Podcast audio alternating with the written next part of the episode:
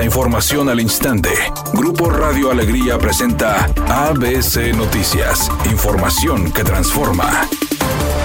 En los últimos días del año y en lo que va de este 2023, cientos de derechohabientes han abarrotado la delegación del Infonavit del Nuevo León tras el cambio de crédito de veces salario mínimo a pesos. Pero hay quienes le sacaron provecho a las redes sociales para cobrar por realizar el proceso. Al respecto, en Internet abundan los sitios donde los interesados pueden ingresar para recibir información que proporcionan otros usuarios sobre el trámite y cómo son los pasos a seguir para realizar el cambio. Por ejemplo, en Facebook se encuentran usuarios que brindan su servicio a través de marketing Place, en donde ofrecen realizar el trámite desde los 50 hasta los 300 pesos, siendo que este es un trámite completamente gratuito.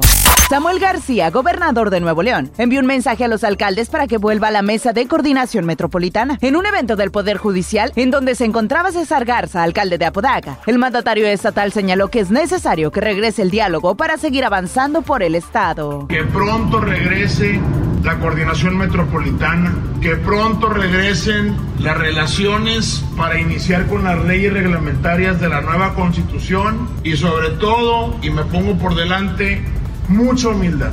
Estos puestos son pasajeros.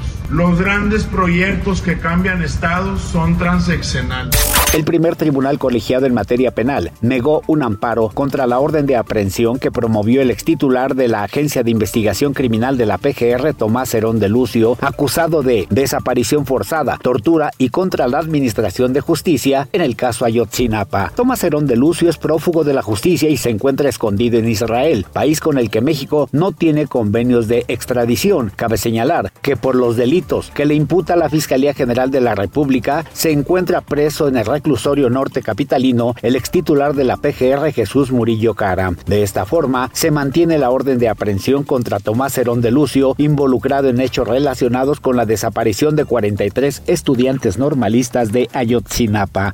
ABC Deportes informa. El equipo los Bulldogs de Georgia en el fútbol americano colegial de los Estados Unidos se llevó el título nacional venciendo a las ranas cornudas de TCU 65 por 7. Nadie esperaba un resultado como este, una paliza. TCU le había ganado a Michigan, Michigan le había ganado a Ohio State, Ohio State estaba cerca de eliminar al equipo de Georgia. Todo el mundo esperábamos un partido cerrado. Lamentablemente, este juego nunca se dio. 65 por 7 son campeones, bicampeones nacionales, los Bulldogs de Georgia.